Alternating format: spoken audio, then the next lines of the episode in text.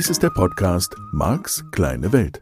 Er ist gedacht für Menschen, die sich persönlich weiterentwickeln, ihre Ängste überwinden und wirklich fröhlich werden möchten. Es geht hier also um dich, um deine Ziele, Träume und Wünsche. Und darum, dass du deine Herausforderungen leichter meistern kannst. Das ist das Ziel dieses Podcasts. Marc versteht sich als dein Begleiter auf der Reise zu einem rundherum angenehmen Leben. Er ist NLP-Mastertrainer und ein weltweit anerkannter Experte des neurolinguistischen Programmierens, kurz NLP. Er beschäftigt sich seit 30 Jahren mit NLP, Hypnose und persönlicher Weiterentwicklung. Tausende Menschen besuchen seine Seminare, lesen seine Bücher und hören seine Hörbücher sowie diesen Podcast. Nun viel Spaß mit dieser neuen Folge. Ja, hallo, schön, dass du wieder dabei bist, schön, dass du eingeschaltet hast und zuhörst. Ich freue mich auf eine neue Folge. Heute ein neues Thema. Ja, ein Thema, mit dem ich noch lange, lange, lange nicht fertig bin. Ich habe mich doch entschieden, es schon im Podcast zu veröffentlichen. Gegebenenfalls wäre es schön, wenn es ein Echo erzeugen würde, so dass wir das Thema weiterentwickeln können, weil meine momentanen Fähigkeiten nicht wirklich ausreichen, um damit weiterzukommen. Und ich habe die These, dass ähm, wir dadurch einen großen Schritt weiterkommen können, zum Beispiel in Sachen Leserechtschreibschwäche. Also vor allen Dingen Rechtschreibschwäche. Und das ist ein Thema, was ich im Practitioner entdeckt habe, also in dem Anfängerseminar, was ich persönlich sehr spannend finde. Gebe ja jetzt seit über 20 Jahren, ja gut 20 Jahre, glaube ich, diese Seminare. Und ähm, das stimmt. Wow. ähm, und da ist es wirklich erstaunlich, wenn ich wach bin als Trainer und flexibel genug, meine Themen anzupassen und Fragen anzupassen und ich mich natürlich auch immer wieder weiterentwickle, dass wir dann selbst in einem Practitioner, in einem Anfängerseminar nochmal auf neue Ideen, neue Gedanken kommen können und die können dann, warten wir es mal ab, ganz viel verändern. Das Thema, um das es geht und auf das wir in diesem Seminar gestoßen sind, ich hatte jetzt in der Zwischenzeit, seitdem ich das entdeckt habe, mit meinen Teilnehmerinnen und Teilnehmern noch nicht wirklich viel Gelegenheit, mich darum intensiver zu kümmern und damit zu beschäftigen, ähm, handelt letztlich von Optik. Ja, jetzt nicht abschalten, ihr Lieben. Ich bemühe mich, das Thema so einfach darzustellen, wie es geht. Und die Geschichte beginnt an folgender Stelle, wenn man sie ein bisschen chronologisch erzählen möchte. Wir kommen als Säuglinge auf die Welt und das Modell, das wir haben, ist, und das ist ein Modell, das Wissenschaft, hm, sage ich jetzt einfach mal, vorgibt, oder das ist der Stand, wie wir das heute sehen. Die These, die Wissenschaftler haben, ist, dass wir am Anfang nicht mal wissen, dass unser Körper unser Körper ist. Da bin ich jetzt natürlich, ne, das kannst du ahnen, wenn du die anderen Folgen dieses Podcasts schon gehört hast oder mich aus den Seminaren kennst. Ich bin da immer so ein bisschen skeptisch. Ne? Ich ähm, halte uns halt nicht für Torfnasen. So, dazu kommt natürlich für mich der Punkt, dass wir alle schon zigmal wiedergeboren worden sind.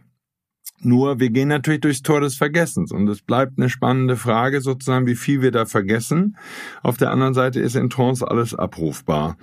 Dann gibt's natürlich, sage ich jetzt mal, die esoterische Weltsicht. Das wäre diese Sicht, okay, plötzlich stellt dann dieses Energiewesen, dieser Teil deiner Seele fest, das in diesen Körper eingesperrt ist und das könnte auch erklären, warum das ein oder andere Kind, also als Säugling, dann zwischendurch mal weint, wo es gar nicht um Hunger geht oder darum, dass die Windel nass ist, sondern wo es einfach darum geht, oh Gott, oh Gott, oh Gott, jetzt bin ich schon wieder in so einem Körper drin. Und da gibt's natürlich auch, wenn man Rückführung macht, so das eine oder andere Erlebnis, wo Menschen sagen, nee, ich will gar nicht in dieses Leben oder so. Ich habe mich eigentlich geweigert. Ja, wie hat neulich eine Teilnehmerin gesagt, vielleicht einfach von einem kleinen Wind von der Wolke gepustet worden und zack, wieder inkarniert. Wer weiß das schon so genau? Jedenfalls ist die These, Wir erwachen sozusagen in diesem Körper und stellen fest, zack, jetzt sind wir wieder im Leben und dürfen erstmal überhaupt verstehen lernen. Ich folge jetzt mal so dieser weit verbreiteten Theorie, dass wir jetzt in einem Körper sind und dass wir Augen haben und Hände und Füße und wir dürfen angeblich sogar überhaupt erstmal lernen, dass diese Hand, die sich da bewegt, zu uns gehört. Wir können am Anfang angeblich, und da weiß ich schon wieder nicht, wie man das wissenschaftlich überprüft, nicht mal so richtig gut sehen, auch farbtechnisch nicht so gut und so.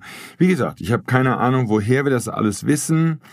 Für mich ist das so ein bisschen so ähnlich, als wenn Angler sagen, dass wissenschaftliche Forschungen ergeben haben, dass Fische viel weniger Schmerzempfinden im Mund haben als wir. Keine Ahnung, das Interview mit der Forelle habe ich nicht gelesen. Möchte ich auch gar nicht wissen, möchte ich hier auch gar nicht diskutieren. Jedenfalls eine Sache, wenn wir dieser Idee folgen, ist relativ logisch folgende. Wir sehen die Welt verkehrt herum. Und da müsstest du jetzt sozusagen mal kurz ein bisschen nachdenken. Das hängt jetzt eben genau davon ab, wie gut du damals im Physikunterricht aufgepasst hast. In der Optikstunde. Ich bemühe mich, es dir als Laie so gut zu erklären, wie ich es verstehe. Mehr kann ich eh nicht tun. Stell dir vor, da ist ein Lichtteilchen, Lichtstrahl, der vom Boden aus Ne, vielleicht kennst du sogar entsprechende Zeichnungen, der vom Boden aus reflektiert wird. Wir könnten uns ja auch eine kleine Lampe vorstellen. Also ich stelle mich jetzt als Mensch vor eine Lampe, die am Boden ist und die in Richtung von meinem Gesicht scheint. Man könnte sich das sogar als Punktlicht vorstellen. Ich weiß schon, man soll ja so einen Laserpunkt sich nicht ins Auge richten, aber wenn wir uns einfach mal so eine gebündelte Lichtquelle vorstellen würden und der Lichtstrahl würde von unten durch die Linse meines Auges gehen, dann trifft es ja logischerweise bei einem stehenden Menschen, von dem ich jetzt gerade rede, oben auf die Netzhaut. So.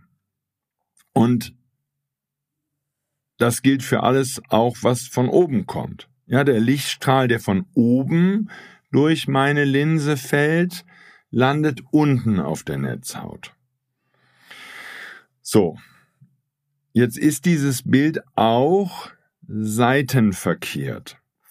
Das heißt, der Lichtstrahl, der von links in meine Linse fällt, trifft hinten rechts auf meine Netzhaut und der Lichtstrahl, der von rechts kommt, trifft hinten links auf meine Netzhaut. Ich hoffe, dass ich das so weit, so langsam so erklärt habe, dass du mitkommst. Jetzt haben wir Zeichnungen dazu und das ist schon ziemlich faszinierend und das ist Teil 1, den ich hier kurz ansprechen möchte. Wir behaupten, dass man mit einem Auge nicht räumlich sehen könne.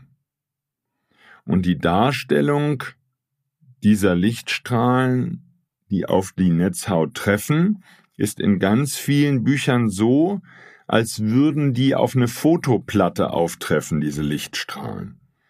Nur wir dürfen ja verstehen, dass in allen Zeichnungen die Netzhaut, da müsste man sich jetzt mal mit dem Augenarzt zum Beispiel darüber unterhalten, die Netzhaut ist ja nach meinem Dafürhalten eine Kugel, ne? das ist ja der Augapfel, ist ja rund. Und das würde bedeuten, dass wir nicht notwendigerweise das Stereoskope sehen brauchen, also das Gucken mit zwei Augen, was natürlich stimmt, ne? wenn du jetzt deinen Finger nimmst, falls du nicht gerade Auto fährst, und hältst den vor dein linkes Auge, dann würdest du das linke Auge schließen können, dann siehst du mit dem rechten Auge auf deinen Finger und hast eine bestimmte Perspektive und siehst mit dem linken Auge auf deinen Finger, machst das rechte Auge zu und hast eine ganz andere Perspektive von diesem Finger, ein ganz anderes Bild. Je näher dran der Finger ist, könntest du es sogar so machen, dass du ihn fast nur mit dem linken Auge sehen kannst. So. Das stereoskope Sehen, also das Sehen mit zwei Augen, macht natürlich sehr viel besseres räumliches Sehen. Das ist schon klar. Ne? Die beiden Augen sind ein paar Zentimeter auseinander, hängt ein bisschen vom Gesicht ab und so. Nur das verstehe ich schon, das stereoskopes Sehen, also gucken mit zwei Augen in Sachen Tiefen Abschätzung besser funktioniert als mit einem Auge. Ich möchte nur dahin kommen, dass ich sage, okay, auch mit einem Auge funktioniert räumliches Sehen, wenn das stimmt, dass der Augapfel rund ist, also eine Tiefe hat, weil damit würden Lichtstrahlen von Objekten, die zum Beispiel unten näher dran sind, weiter vorne oben auf die Netzhaut treffen und Lichtstrahlen von Gegenständen, die weiter weg sind oder von Lichtquellen, die weiter weg sind, würden entsprechend flacher und damit weiter hinten in der Netzhaut ankommen. Oben oder unten, dann je nachdem, wo die Lichtquelle ist. So, das also so mal, schon mal zum, zur Gestaltung der Netzhaut. Ich glaube, dass wir in beschränktem Umfang, auch mit einem Auge, eine gewisse Tiefenwahrnehmung haben. Das liegt an dieser Rundung. So, jetzt gehen wir einfach mal schnell davon aus, und das ist meiner Meinung nach ein Fehler, den wir in diesem Seminar entdeckt haben, und das ist genau das Thema der heutigen Sendung. Wir gehen davon aus, dass der Säugling entdeckt, dass die Welt falsch rum ist. Das wäre jetzt natürlich die Frage, wie entdeckt er das? Weil ich stelle mir jetzt vor, der liegt halt ganz viel. Ne? Der liegt bei Mama und Papa auf dem Arm. Der liegt natürlich auch auf dem Bauch, nur der hat ganz viel seitliche Perspektive und vielleicht gar nicht so viel Senkrechte. Natürlich ist er zum Teil dann auch auf der Schulter und so. Ich kann mir das nicht so genau vorstellen. Nur, jetzt kommt der spannende Punkt. Wir gehen davon aus, und das ist alles, was ich dazu bisher in Büchern gefunden habe. Nur nochmal die Anmerkung, ich habe mich jetzt nicht tief in das Thema eingelesen. Und das, was ich heute hier äußere, ist nur eine These. Aber wir gehen davon aus, dass der Säugling feststellt, jetzt kommt der entscheidende Punkt, dass die Welt spiegelverkehrt ist. Also, dass nicht nur oben und unten vertauscht sind, sondern auch rechts und links. Und wir gehen davon aus, dass das Gehirn des Säuglings das komplett durchschaut und dann sozusagen optisch spiegelt. Das würde, wenn ich es richtig verstehe, als Laie bedeuten, dass ich das Bild, was von außen ankommt und auf meine Netzhaut trifft, an einer Diagonalen spiegeln muss. Und das ist meiner Meinung nach das, was nicht stimmt. Und wie gesagt, nur eine These. Hier kommt die These. Was wäre, wenn im Gehirn keine optische Spiegelung fest stattfindet, sondern sozusagen eine Umrechnung des Bildes? Und was wäre, wenn die horizontale Spiegelung und die vertikale Spiegelung nacheinander stattfinden. Also konkret. Und ich weiß nicht, was die Reihenfolge ist. Was wäre, wenn das Kind, ich bleibe jetzt erstmal da bei den senkrechten Bildern, feststellt, dass Decke und Boden in seiner Wahrnehmung vertauscht sind. Dann könnte es doch sein, dass das Gehirn nur oben und unten vertauscht. Also insofern vielleicht schon optisch spiegelt oder umrechnet, aber eben nur oben und unten und nicht rechts und links gleich mit. Und dann in einem zweiten Schritt feststellt, rechts und links taugen auch nicht in meiner Wahrnehmung, weil wenn ich mein Händchen, wenn ich verstanden habe, dass das meine Hand ist und ich tu die Hand ins Bild, dann passt mein Körpergefühl, ich bewege die linke Hand, aber in meinem Gehirn sieht so aus, als würde ich die andere Seite bewegen, die passen nicht zusammen. Und von daher würde ich dann noch rechts und links tauschen.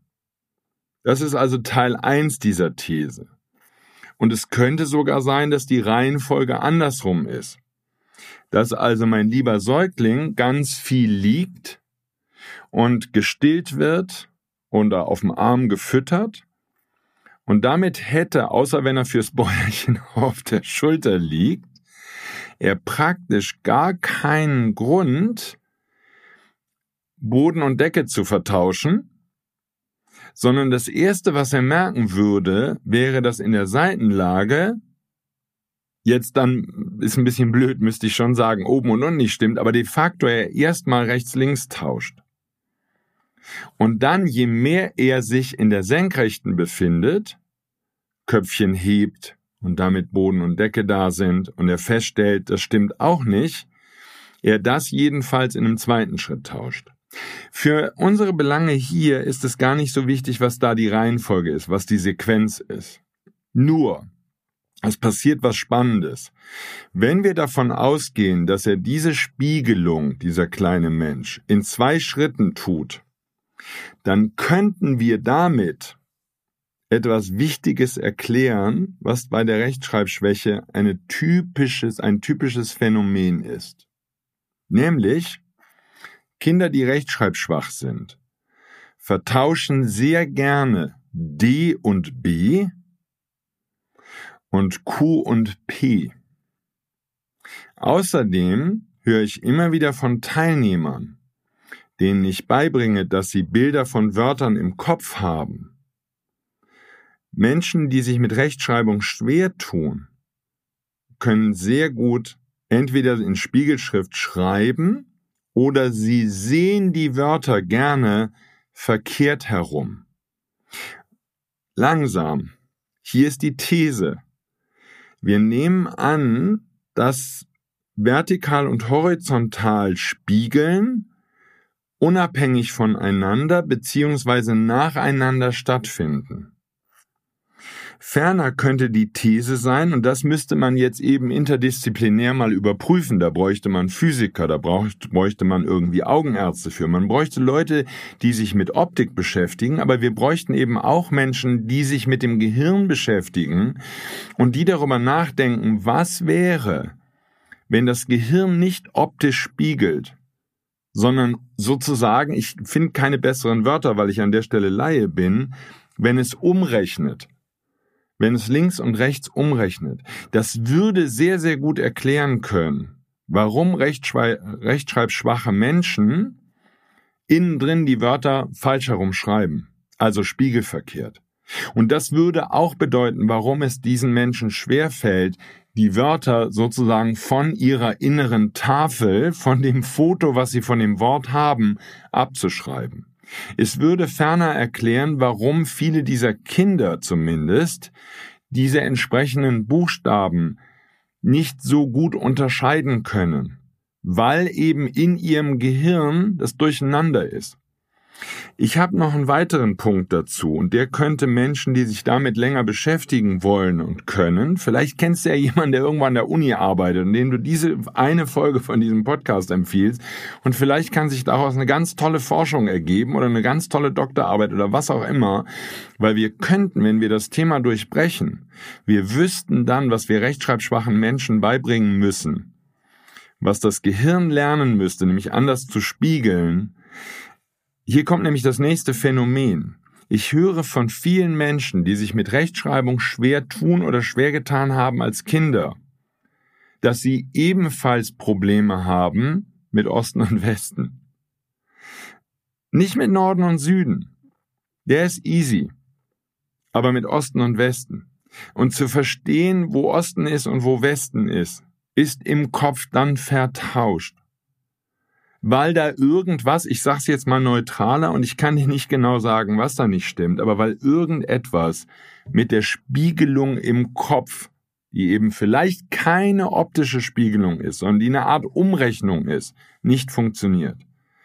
Irgendwas stimmt nicht mit den Bildern, die diese Menschen im Kopf haben. So, weil es könnte eben sein, dass sie zwar die Realität umwandeln, das heißt, sie wissen, alles was links ist, wird umgerechnet, kommt rechts in der Netzhaut an, wird wieder auf links umgerechnet. Das haben diese Menschen im Alltag gelernt.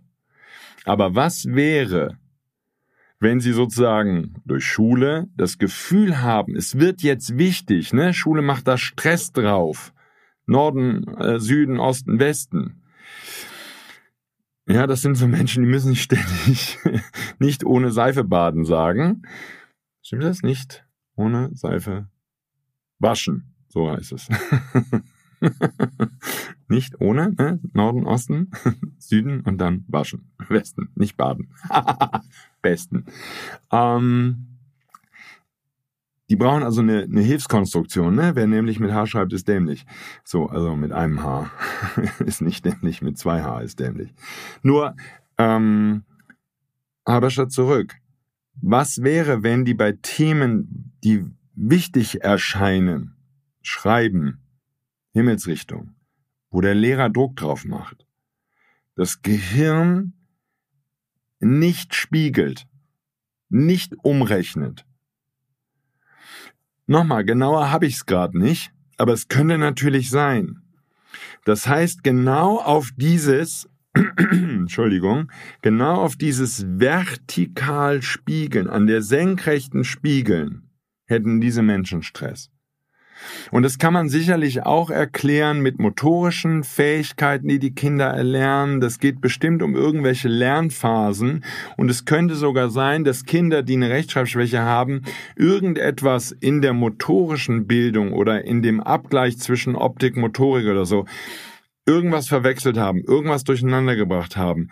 Ich habe an dieser Stelle keine Ahnung. Das ist die Stelle endet. Nur, was absolut faszinierend ist, dieses Modell jetzt ganz in Ansätzen, da müssen wir noch ganz viel arbeiten zu, müssen noch ganz viel nachdenken und müssen noch ganz viel rausfinden mit den Menschen, die dieses Thema haben. Ja, die zum Beispiel auch dann Zahlen falsch rumschreiben würden oder so. Oder Buchstaben in ihr Heft falsch rumschreiben würden. Es würde wahnsinnig viele Phänomene erklären, die wir bei Kindern und Erwachsenen beobachten, die diese Rechtschreibschwäche genannte äh, Geschichte haben. Und damit würde es ihnen schwerfallen, erinnerte Wörter oder Buchstabenfolgen, sage ich jetzt mal ganz neutral, aus ihrem Kopf abzuschreiben, weil die eben spiegelverkehrt wären. Und dann würde das alles keinen Sinn machen. So, damit nochmal gucken sozusagen, und da würden wahrscheinlich Pädagogen oder Menschen, die sich damit beschäftigen, noch ganz andere Möglichkeiten haben, es herauszufinden, als ich die jetzt als Laie habe. Bitte einfach da nochmal nachgucken. Und wer dazu irgendwelche Verbindungen hat, vielleicht zu irgendeiner Uni, vielleicht zu irgendwelchen Menschen, die sich damit beschäftigen, ich finde das Thema mega, mega spannend und zumindest aus Sicht des NLP würde es ganz vieles erklären, was ich von Teilnehmerinnen und Teilnehmern höre, Teilnehmern, die irgendwie Schwierigkeiten haben mit Rechtschreibung. Und wir haben eben da auch eine Konsistenz in den Fehlern.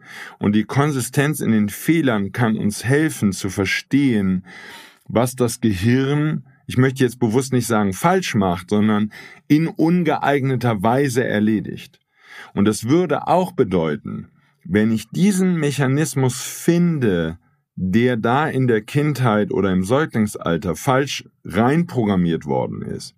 Und ich würde Übungen finden, mit denen sich das meiner Meinung nach innerhalb weniger Stunden beheben lassen müsste.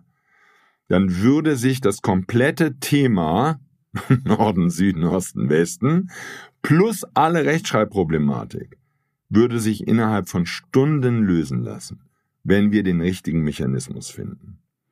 So, das würde gegebenenfalls, und da kenne ich mich jetzt wieder überhaupt nicht aus, weil wir sprechen immer von Lese-Rechtschreibschwäche und Lesen ist ja eine ganz andere Strategie als Schreiben. So, von daher weiß ich gar nicht, ob die beiden wirklich zusammengehören und ich kenne die Konsistenz in den Leseproblematiken nicht. Nur wenn wir dieser Idee mal folgen, dann wären eben die Wörter bei dem Kind mit der Rechtschreibschwäche spiegelverkehrt im Gehirn abgespeichert und der Vergleich mit dem Wort, was ich im Buch sehe, wenn ich es im Gehirn richtig rum auflöse, was immer jetzt richtig und falsch heißt, ne? aber spiegelverkehrt, ähm, ist also ändere, dann würde es nicht mehr zu dem erinnerten Wort in meinem Gehirn passen.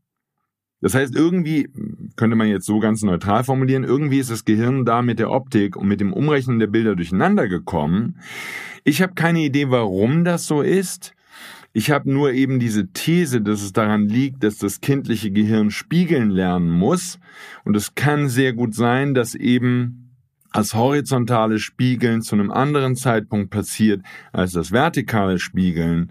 Und es könnte eben sein, dass keine optische Spiegelung stattfindet, sondern quasi eine Schritt für Schritt Umrechnung von jedem Punkt im Gehirn. Das wäre jetzt im Moment mal mein Input. Und da können wir jetzt alle gemeinsam gucken, ob wir da noch weitere Ansatzpunkte finden, ob wir neue Lösungen finden, ob wir vielleicht sogar jemanden finden, irgendeinen Studenten oder was auch immer, der bereit und in der Lage ist, sich darum mal zwei, drei Jahre zu kümmern, bisschen Forschungsliteratur zusammenzutragen, bisschen Versuche zu machen und sich vielleicht auf die Lösung begibt, um dieses Thema dann sehr schnell ein für alle Mal aus der Welt zu schaffen. Ja, das wollte ich dir heute schenken, eben genau vor dem Hintergrund, dass ich sage, vielleicht kennst du jemanden, der jemanden kennt, vielleicht kann diese Podcast-Folge ein bisschen verbreitet werden, sodass Menschen, die hören, die ansonsten nichts mit dem ganzen Thema am Hut haben, es ist nur ein Modell und es ist natürlich ein sehr schönes praktisches Beispiel, wie das Thema NLP funktioniert. Das heißt, wir würden zum Beispiel in diesem Fall hergehen und würden konsistente Fehler bei Menschen finden, die so eine Rechtschreibschwäche haben und wir würden uns die Fehler angucken und die Systematik der Fehler und wir würden, also das, was wir Fehler nennen, und wir würden verstehen wollen, wie kann das, was im Gehirn passiert, funktionieren, dass das das Ergebnis ist. Und das wäre der Klassiker im NLP. Sozusagen das Unterbewusstsein ist die Blackbox, die ist zufällig programmiert worden in der Kindheit. Und das gilt für jedes Verhalten, was ich bei mir oder bei einem anderen Menschen beobachte. Das ist die Basis meiner Seminare, ist die Basis dessen, wie ich Menschen dabei unterstütze, dass sie sich persönlich verändern. Da ist eine Blackbox, wir nennen sie Unterbewusstsein. Diese Blackbox produziert ungeeignete Verhaltensweisen, also ich kann es noch schöner sagen, situativ ungeeignete Verhaltensweisen. Das wäre das ne, P und Q vertauschen oder D und B. Und ich kann anhand der konsistent gemachten ungeeigneten Verhaltensweisen herausfinden, wie die Programmierung sein muss in diesem Unterbewusstsein, dass es eben nicht funktioniert.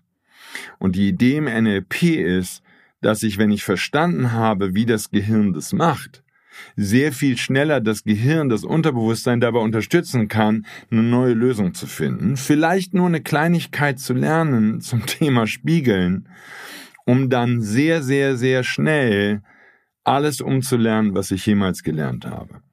Und das gilt wirklich für jede Verhaltensweise. Nicht nur für das, was wir da draußen Rechtschreibschwäche nennen, sondern es gilt für jede Aggression, für deinen Umgang mit Wut, für deinen Umgang mit Angst, für alle möglichen Situationen in deinem Alltag, in denen du so reagierst, dass du damit keine sinnvollen Ergebnisse erreichst, was immer das dann im Einzelfall bedeutet.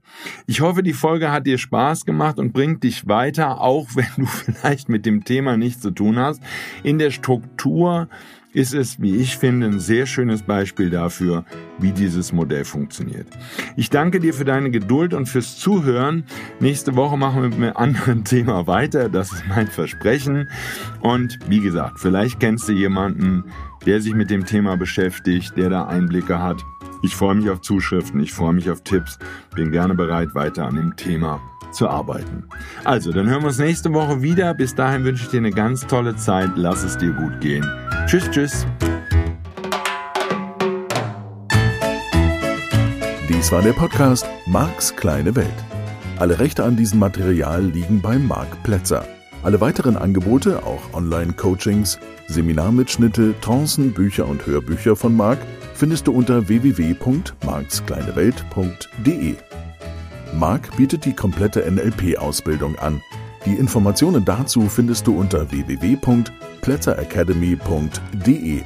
Wenn du Marc Fragen stellen möchtest, schreib bitte eine E-Mail an service at markskleinewelt.de. Danke fürs Zuhören und empfehle diesen Podcast gerne an andere Menschen weiter, die glücklich und voller Spaß leben möchten.